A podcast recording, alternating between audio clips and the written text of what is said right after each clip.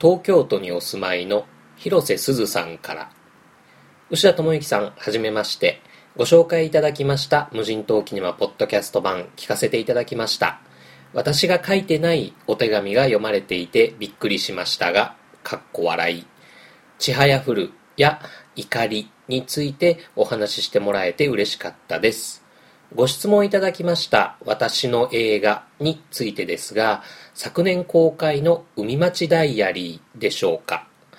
綾瀬はるかさん長澤まさみさんかほさんそれぞれ素晴らしい演技でしたけれどもそれよりも私の若さが輝いていた私広瀬すずの映画だったと思います。最近杉咲花ちゃんがじわじわと頭角を現してきていますので早めに潰しておきたいと思います。これからも応援よろしくお願いします。というお便りが届いておりません。頼りがないのはいい頼りのコーナーでした。私の映画の意味がだいぶ違うけど広瀬すずの言うことなら全部許す。それでは始めていきましょう。無人島キネマ。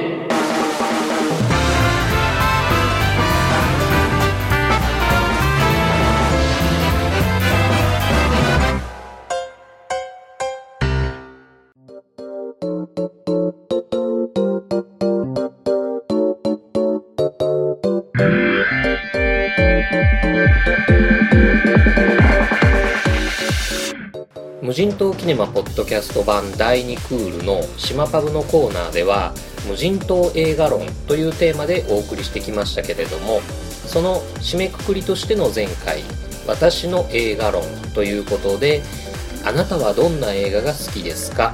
ただし映画のジャンルや出演者監督による分類以外の言葉で教えてください。という問いかけを軸にお話をしました。今回はその問いかけにいろんな方からいろんなご回答をいただいておりますので無人島映画論第10回あなたの映画論としてご紹介していきたいと思います。では早速1組目。映画の話をしているのに必ず脱線して違う話になるポッドキャストのお二人からご回答をいただいております。脱線ムービーちゃんまいさんの私の映画。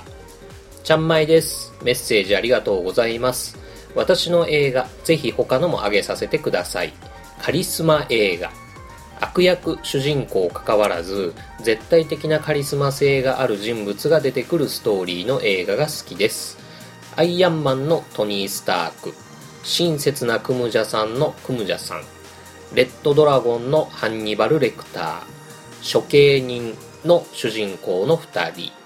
狂気の桜の主人公ブレイドの主人公ブレイド。ワイルドスピードの主人公のドミニク・トレッドなど基本ミーハー気質のちゃんまいですから。よろしくお願いします。ということです。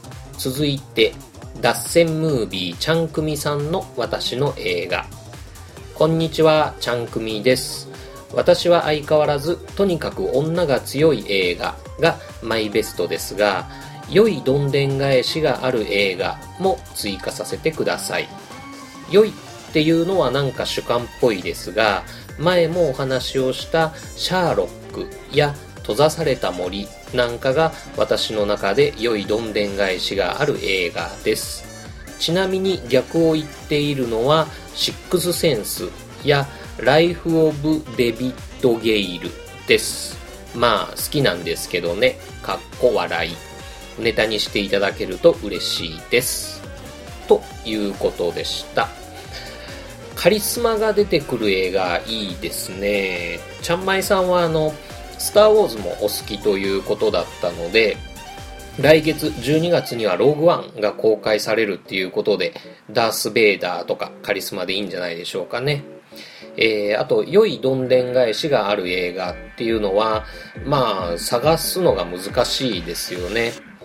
例えば、ラスト何分あなたは必ず騙される的な、こう、煽りのある映画を選ぶっていうのも、まあ、一つの手ですけれども、それだと半分ネタバレしちゃってるような感じになっちゃいますしね。まあ、びっくりありきのどんでん返しっていうことではなくて主人公がピンチに追い込まれたように見せつつ実はそれも主人公の想定内で何かをきっかけに一気に形勢が逆転していくっていうような意味での良いどんでん返しがお好きなようなのでまたそういう映画を見つけたらお知らせしたいと思います。ありがとうございました、えー、続きまして映画血は狂いカズさんの私の映画。お久しぶりです。無人島キネマ出勤時等いつも拝聴させていただいております。僕はギラギラとした性が映り込む映画に惹かれます。僕は映画の中で登場人物が目的は何であれ命すらも惜しくないぜという顔つきになる瞬間にギラギラした性を感じます。正義の味方でも悪人でも狂人でも何でもよく登場人物が生死を超えて輝き始めるとそこに惹かれます。倫理や善悪やバカバカしさは関係ありません。熱量があればそれで良いです。ロッキーの1作目やクリードもそうですし石井隆の5人。ニューシネマっぽいロブゾンビのマーダーライドショー2もその瞬間があるので好きです。結果が一般的に見てバッドエンドでも、その一瞬があるだけで、その登場人物がとても羨ましく思えます。登場人物云々ではないですが、塚本慎也の鉄夫も監督の異様な熱量が映り込んでいて好きです。かっこ勝手な想像かもしれませんが。使える意見かわかりませんが、使えればお使いください。今後も配信頑張ってください。ということです。ありがとうございます。続きまして、映画血は狂い、しゅんさんの私の映画。我々の配信をいつもお聞きいただき誠にありがとうございます。私も牛田様の配信を日頃のドライブのお供にしております。我々の打番組と違い、丁寧で理論的な語り口は我々のものとは真逆のものだと感服しております。これからも配信楽しみにしております。さて、ご質問にあります私の映画ですが、お察しの通り、やはり人がたっぷり死ぬ映画に合わせて血がもりもり出る映画あたりが外せませんね。総じて人の命が軽い映画が好きなのかもしれません。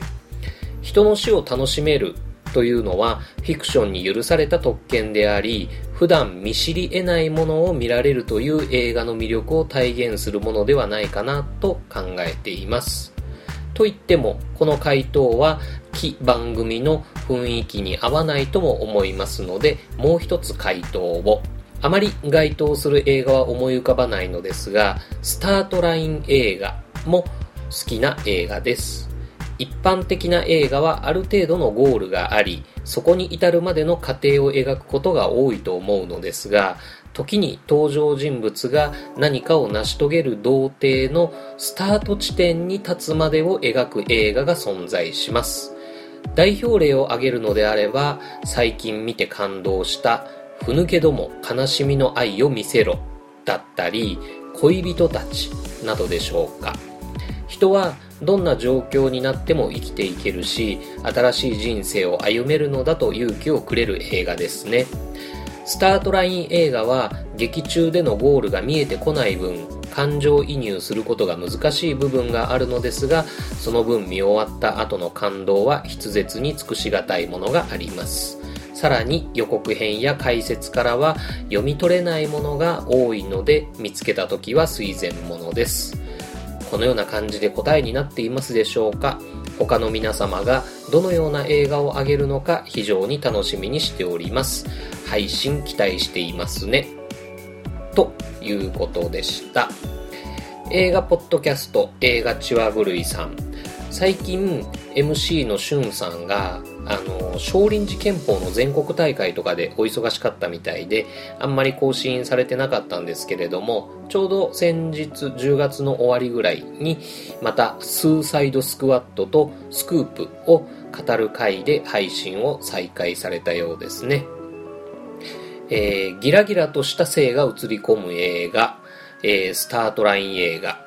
いずれも興味深い回答ではあるんですけれども一方人の命が軽い映画っていうのについて、えー、うちの雰囲気には合わないというご配慮をいただいたんですけれどもこれはちょっとあの僕の以前テーマに挙げた残酷虚弱体質問題の延長線として、えー、まあ長い目で考えていきたいなっていうテーマでは実はあるんですけれどもね。はい。ありがとうございました。引き続き映画ポッドキャスターの方々からのご回答をご紹介していきます。ジャスト5分だ、いい映画見れたか、小林彩乃さんの私の映画。私の映画ですか？おー、難しいテーマ。そうですね。うーん、たくさんたくさん好きなものがあって困ってしまうのですけど、心が震えるものでしょうか？ドラマだろうが、ファンタジーだろうが、ミュージカルだろうが、アニメだろうが、エトセトラ、エトセトラ。自分の心に刺激をくれて、振動させて、そしてぎゅっと力強く掴んで引きつけてくれて、考えることをやめさせないもの。表現者の端くれとしては、誰かに声に出して文字にして伝えたいようと思わせるものなのかなと思います。こんなので大丈夫でしょうか？毎度興味深いテーマをありがとうございます。考えるの楽しいですね。ふふふ。ということです。心が震える映画という回答として受け取ると、ちょっと抽象的な感じのくくりになりますけれども、考えることをやめさせないものとか、伝えたいよと思わせるものとかの切り口で考えると小林さんがどういう映画がお好きなのかちょっと見えてくるような気がしますね。うん。心が震えるほど人に伝えたいっていうかまあ語りたくなる映画っていうのはやっぱりいいですね。映画ポッドキャストジャスト5分だいい映画見れたかは各週金曜日毎回ハイテンションで配信中です。ありがとうございました。続けていきましょう。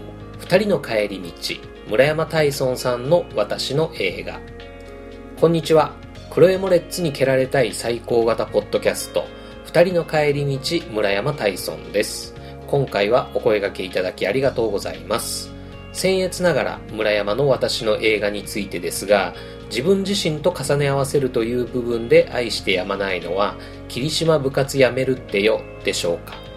村山は青春映画が好きで学園ものは垂涎学ラン姿の東出正宏だけでもご飯が進むのですがこの映画ほどスクールカースト最底辺の一丁紙を体現している映画もないと思うのです。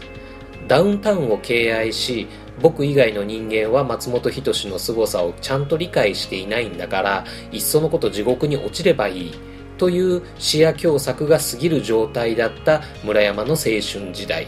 家に帰りガキの使いのフリートークを何度も見返すと同時にクラスメイトをいつか見返してやると信じていた学生自分の僕にとって神木隆之介演じる映画部の前田の最後の行動妄想は拳を突き上げながらも涙できるシーンで今までに何度となく見直しました。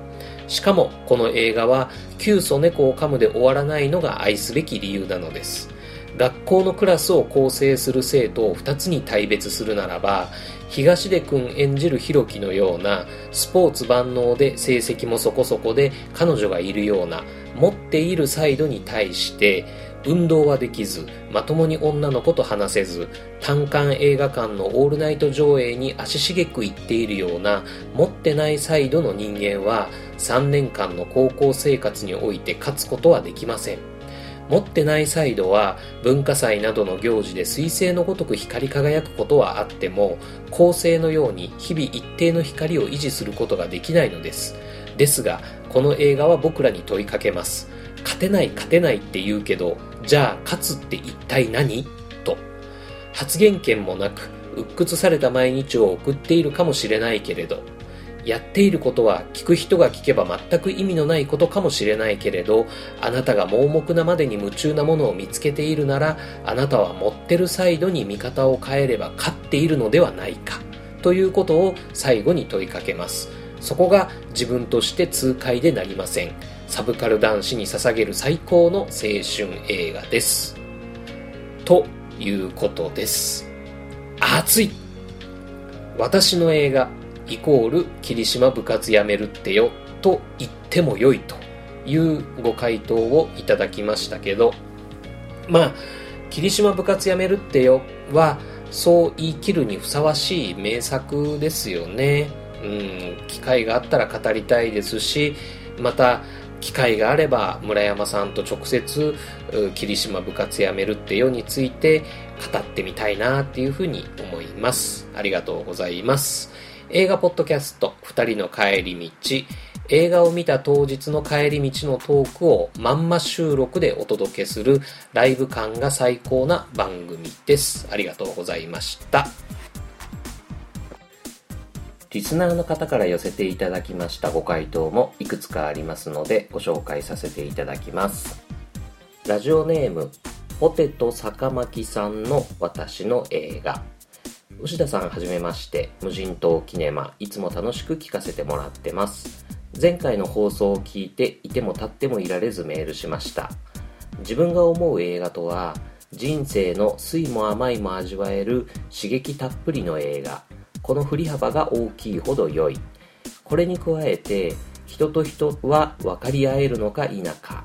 人に限定していなくても OK この2点が重点的に描かれた映画を好んで選んでます。以上の理由から私のオールタイムベストはセッション。ジャンルを含めてしまえば好きが全て詰まってます。これからも放送を楽しみにしております。ということです。ありがとうございます。セッション良かったですね。あのー、最後のところであの2人は分かり合えたのかどうか。お互いのエゴが爆発してただけだったんじゃないか。いやエゴイズムの人間同士共感できる何かがあったのか。そんなことを考えたりもする映画でしたよね。はい、えー、続いていつもお世話になっております。無人島ネームロンペイさんの私の映画。牛田さんこんにちは。東京都立川市のロンペイです。お題の私の映画について僕の好きな映画は映像で語る映画です。映画以外にも小説や演劇ゲームなど物語を語る方法は多々あると思うのですが映画ならではの表現を強く感じるのはその映像的表現。カメラワークで見せる。画面の構図で見せる。長回しで見せる。など映像的表現が優れた作品に惹かれることが多いです。具体的な作品名を挙げるとタルベーラ監督作ロンドンから来た男。同じくタルベーラ監督作ニーチェの馬。アルフォンソ・キュアロン監督作ゼログラビティ。同じくアルフォンソ・キュアロン監督作トゥモローワールド。ドゥニ・ビルヌーブ監督作渦。などです。すべて映画ならではの映像体験をさせてくれる作品でしかもスクリーンで見てこその作品だと思います今後もこのような作品たちとぜひスクリーンで出会いたいです。ではでは。ということです。映像で語る映画、深いですね。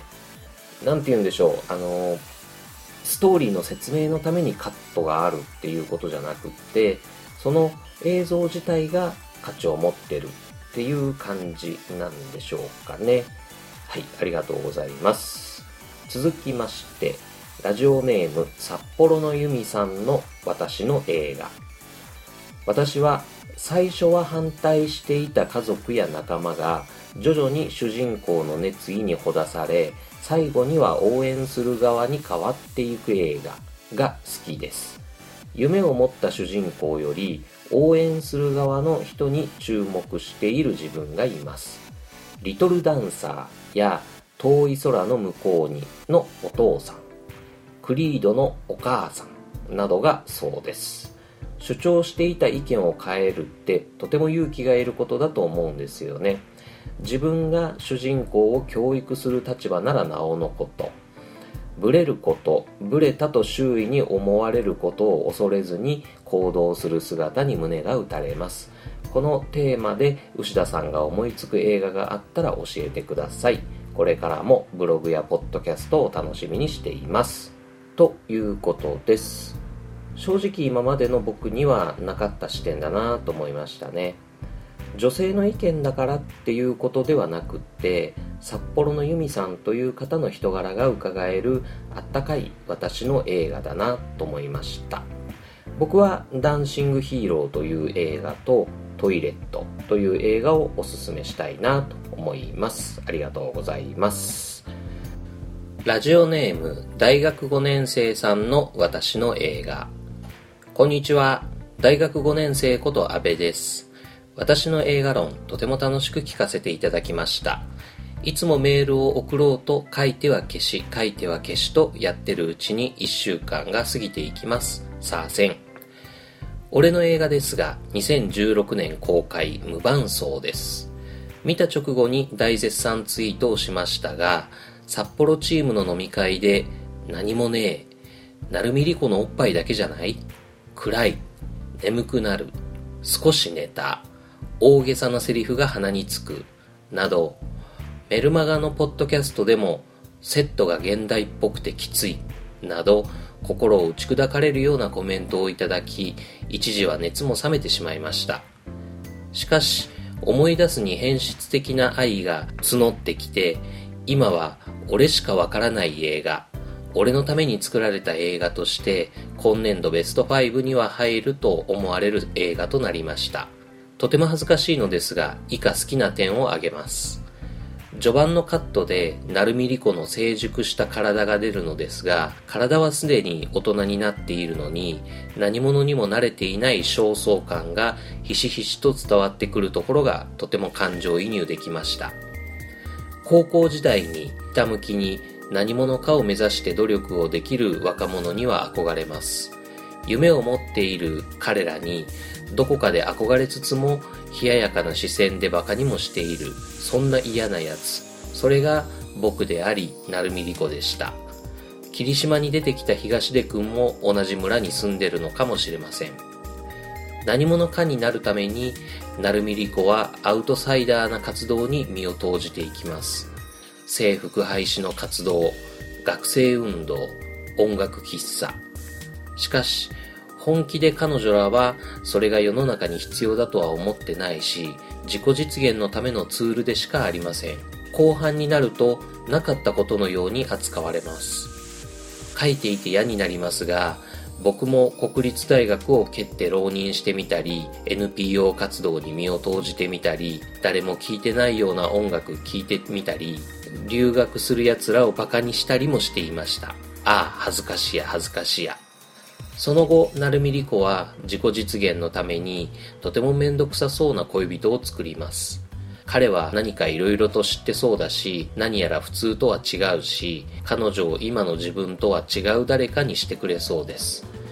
そこには一瞬愛情が見えたりもしますが、彼の友達に嫉妬心を燃やしたりせず、どこか冷めている感があります。彼女は自分が大好きなだけで、彼を燃えるほど好きではないのです。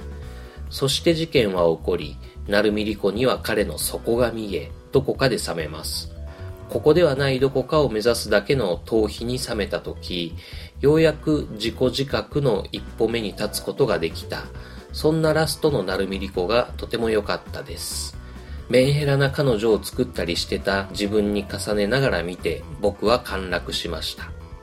まとめると、くすぶっている人や焦燥感に苛まれている人、こじらせている人が出てくる映画が好きなのかなと思います。そういう映画を見るとかなりダメージを負うことになりますが、それはすなわち心が揺さぶられているということです。そんなジャンルが好きと言いつつも、先々週から公開の何者が怖くて見れません。まだ就活を引きずってて、これから最終面接に行く飛行機の中でこれを書いています。内定をゲットしたら見に行きます。いつもポッドキャスト楽しみにしています。BGM も僕は好きですよ。無限に続けてください。ではまた。ということでした。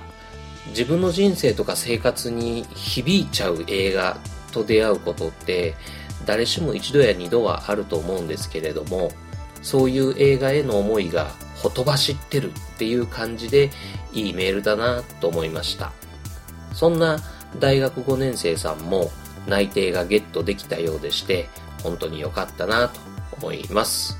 おめでとうございます。続けていきましょう。ラジオネーム発狂号ホームさんの私の映画。牛田さんこんばんは。ラジオネーム発狂号ホームと申します。無人島キネマ毎週楽しく聞いています。さて早速今回のお題私の映画ですが僕も改めて考えてみましたのでお送りさせていただきます。私の映画主人公が知力や体力を駆使して問題を乗り越える話で人物同士の勘違いやすれ違いが極力起こらず劇中一度はアイコンタクトがあるとなおよしです。簡単に言えばプロフェッショナル映画でしょうか。意見のぶつかり合いやすれ違いは人物描写に深みを与えるために時に大切なことかもしれません。しかしいかんせんめんどくさいです。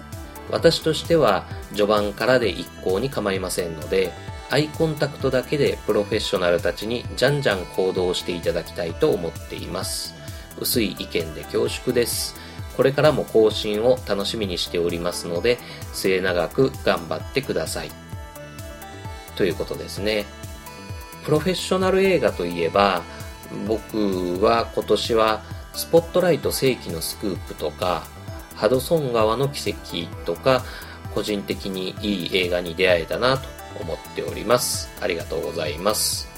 そしてアイコンタクトの話が出てきましたがもう一方アイコンタクトについて言及されていた方がいらっしゃいますのでご紹介したいと思います。シネマクティフペップさんの私の映画。前略牛田さん。シネマクティフのポッドキャスト。ツイシネポッドキャストの2つの映画ポッドキャストを配信しております。ペップと申します。いつも楽しく聞かせていただいております。今回のお題私の映画について僕も考えてみました。パッと思いついたものとして2つあります。1つ目は目で会話する映画。2つ目はラストシーンの切れ味が鋭い映画です。順を追って説明いたします。1つ目の目で会話する映画は文字通りで余計なことをベラベラ喋らなくても以心伝心で意図が相手に伝わっていることがとても印象的に使われている映画を指します。そういうシーンが多ければ良いというわけではなく印象的に使われているかどうかがポイントです。例えば裏切りのサーカス。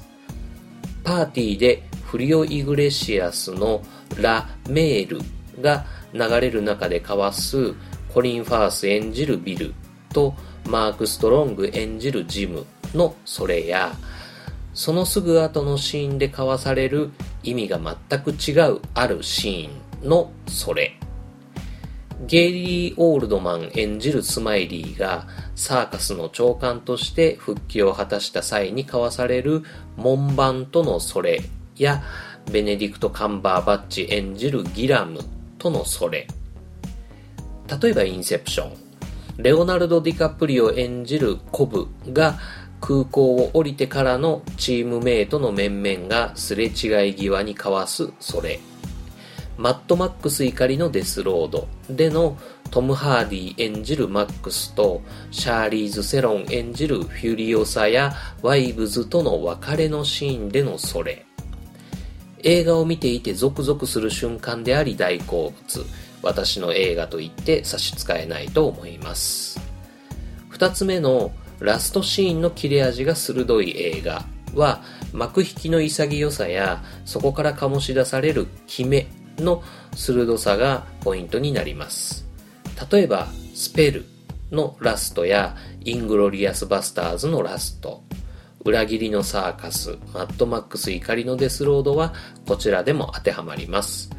余韻を残すのではなくビシッと終わらせることでこちらの心が震えると同時に体も震えるようなこちらも私の映画と言って差し支えないでしょう。以上の2つを僭越ながら私の映画とさせていただきたいと思います。第2クール終了お疲れ様でした。第3クール開始も楽しみにお待ちしております。それでは追シネ主催シネマクティフメンバーペップよりということです。ありがとうございます。もう僕が何かコメントを付け加えるような余地のない私の映画でしたね。ちなみに無人島キネマポッドキャスト版の第3クールはもうないんですけどね。はい、ありがとうございました。他のシネマクティフのメンバーの皆さんからもご回答いただいておりますので、引き続きご紹介していきます。シネマクティフあゆみさんの私の映画。牛田さんこんにちは。いつもお世話になっております。シネマクティフのあゆみです。私の好きな映画はズバリ音楽を用いた決めどころがある映画です。今年で言うとシングストリート。私が大好きなロシュフォールの恋人たち、スター・ウォーズシリーズ、かっこ最新作で言うと、レイが雪の中でライトセーバーを出すシーンなんて最高でした。E.T. の飛行シーン、生きるのラスト、私はロランスの洗濯物が舞うシーン、2014年ベストに選んだジャージーボーイズの君の瞳に恋してる。あの日のように抱きしめてのラスト、汚れた血のデビッド・ボーイのモダンラブで走り抜けるシーン、などなど名シーンもたくさん。並べてみると全てが音楽映画というわけではないのが良いなと思います。見ていて音楽で引きつけられ、ハッとさせられるようなシーンがある作品が好きで、そういった映画に出会うと前のめりで見てしまい、そのシーンが終わると、ふうと椅子にもたれるみたいなことが自然に起こります。喜怒哀楽すべてを表現できる音楽の素晴らしさに気づかされますし、同時にそういった決めどころがある作品を見ると、私はやはり音楽が好きなんだなと実感します。こんな感じでよろしいでしょうか？音楽の話なのでついつい長くなってしまいました。今後ともシネマクティフをよろしくお願いいたします。皆さんの私の映画楽しみにしております。ということでした。このあゆみさんはシネマクティフという映画ポッドキャストの中で映画に登場する音楽とファッションを切り口に作品を語るというコーナーを担当されているんですけれどもなるほどさすがの私の映画という感じですね。ご存知の方も多いかと思いますが、このあゆみさんという方は素敵なイラストを描かれる人なんですけれども、80年代の映画をテーマにしたイラストの個展が2016年11月3日から17日まで開催中とのことです。神戸のハニカムブックスで検索してみると、古本と雑貨のお店のホームページがヒットしますので、そちらをご覧になられて、ご興味のある方やお近くの方は足を運んでみてもらえるといいなと思います。続きまして、シネマクティフまこちんさんの私の映画。どんな映画が好きか。僕の場合は寂しい映画です。すみません。ざっくりしすぎですね。かっこ笑い。まず寂しさが前提にあって、そこから喜びやぬくもりを発見していく映画にいつも惹かれてしまうのです。逆に寂しさが前提にない映画だと一面的に感じてしまい物語になかなか入っていけないことがあります。物事の両面が描けている映画とも言えるのかもしれませんね。監督、ジャンルなどを使わずに定義するとなると、かなり苦戦しましたが、定期的に自らに問いたい素敵なテーマですね。ありがとうございました。ということです。こちらこそありがとうございます。この寂しい映画の寂しいはひらがなで書いてあったんですけれども、そういうニュアンスでの寂しいは僕も好きですね。僕にとっての寂しい映画は、かぐや姫の物語ですかね。ありがとうございました。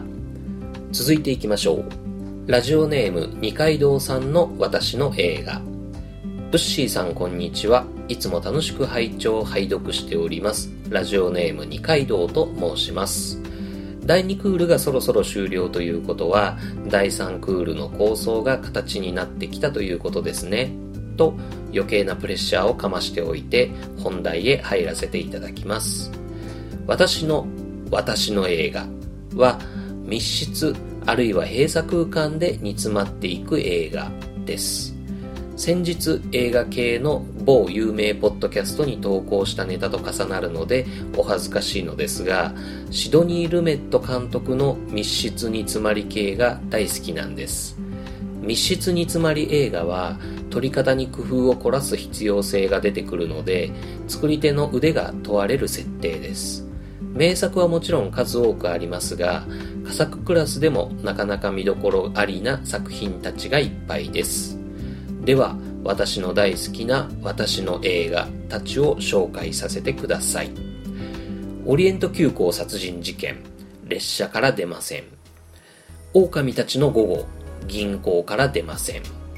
探偵スルースローレンス・オリビエの部屋から出ません。12人のイかれる男旧作も新作もほとんど陪審員室から出ません。エイリアン第1作目は宇宙船から出れません。ダイハード第1作目はビルから出られません。水の中のナイフ部屋から出ません。S 実験施設からほとんど出ません。ジャガーノート船から出られません。U ボート潜水艦から出ません。地下水道ワイダの名作ですが下水道から出ません。探偵物語。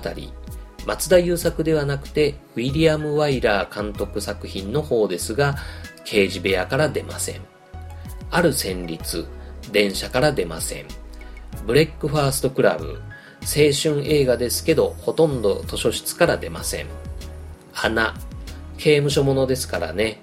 出ません。キューブ。キューブから出られません。密室ではなくってちょっと緩めて閉鎖空間にすると八墓村野村芳太郎バージョンですが村から出ません。ミシシッピーバーニング事件のあった町から出ません。優勢からの物体 X 基地あるいは南極から出られません。オデッセイ火星から出られません。空間としては開けていてもいろんな事情で息が詰まりそうな設定なら僕は閉鎖空間と定義しているようです。かっこ今書き出してみて気づきました。他にも U571 パッセンジャー57インサイドマンパニックルームレザボアドッグスヘイトフルエイト暗くなるまで待って必死の逃亡者などが無人島キネマで言えば上陸級です。いかがでしょうか？ウッシーさんの煮詰まる映画を教えてください。追伸毎度長い文章ですいません僕もての12月のイベントは参加したいです。現地でぜひウッシーさんにお目にかかれたらと思っております。ということです。ありがとうございます。あの例に出す映画の数が半端ないですね。はい、えー僕にとっての煮詰まる映画は「オン・ザ・ハイウェイその夜86分」というトム・ハーディが車から出ません。という、えー電話をするだけっていう映画ですね。はい。そしてごめんなさい。無人島キネマポッドキャスト版第3クールはありませんがぜひ僕もての12月のイベントでお目にかかりましょう。これあのー僕らのモテるための映画聖典という映画監督入江優主催のメルマガとそのポッドキャスト版僕もてポッドキャストの主催するイベントなんですけどね。今年は12月17日の土曜日渋谷ロフト9で開催されるんですが11月5日からもうチケット予約は始まっています。E プラス入江優で検索してもらうと予約ページがヒットしますのでお聞きの皆さんもよろしければぜひ年末集まって新しい映画仲間との出会いとかその人その人の私の映画の話ができるといいですよね。もちろん僕牛田もチケット予約済みです。というわけでその僕モテポッドキャストの MC 双子ラッパー POP 上鈴木白秋さんの私の映画。いつもお世話になっております。ざっくり返答します。想像をちょっとだけかつスマートに裏切ってくれる映画が好きな気がします。物語シーンセリフ何でもいいんですが想像を超えたフレッシュ似合いイコール新しいな何かがある映画が好きな気がします。ただあんまり超えすぎちゃうとちょっと冷めちゃうし僕にとってちょうど良い裏切りがあるのが好きです。例えば始まりの歌。お話も音楽もまっとうに素晴らしい。そのまっとうさにプラスして音が見える。シーンがフレッシュ。ラサへの歩き方。設定展開フィクションドキュメントどっち？の全てがフレッシュ。ケンとカズ王道のクライムノワール感。カズ役のマイグマさんの顔がフレッシュ。映画のベースはしっかりしていてそこにちょっとしたフレッシュさがあるというのがいいですね。なので例えばデッドプール。大好きですがフレッシュの度が過ぎているので100点満点の好きではない。という感じ。ざっくりこんな感じで。まさにただの新しさだけじゃないんですよね。その映画にとってちょうど良い新しさみたいな感じ。ちゃんと人に届く斬新さ独りよがりでないチャレンジ知性のある無謀さなどなどパターンはいろいろあると思います。参考までに。ということでした。僕もてとの出会いがなかったらこの無人島キネマはありませんでした。その憧れのポッドキャストのメイン MC の方からこうしてコメントもいただけて本当に嬉しいですしこれも映画がつないでくれた縁だなと思います。ありがとうございました。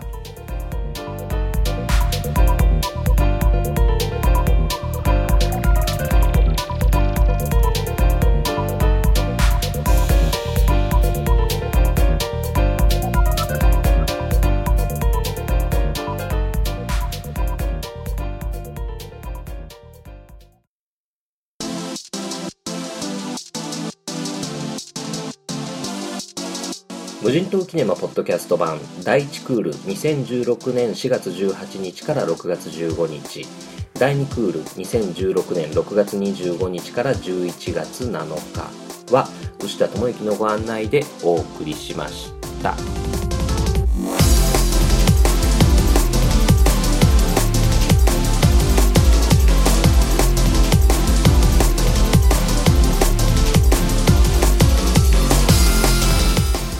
というわけでエンディングです。いかがでしたでしょうか？皆さんの私の映画。そうそう、そういう映画いいよねっていうのもあれば、は、そういう映画の見方もあったのかっていう発見もあったなというのが僕の感想ですけれども、お聞きの皆さんにとっても何かの発見とか、新しい映画の見方との出会いとか、そういう機会になれたらいいなと思います。そして、無人島キネマ牛田智之の私の映画。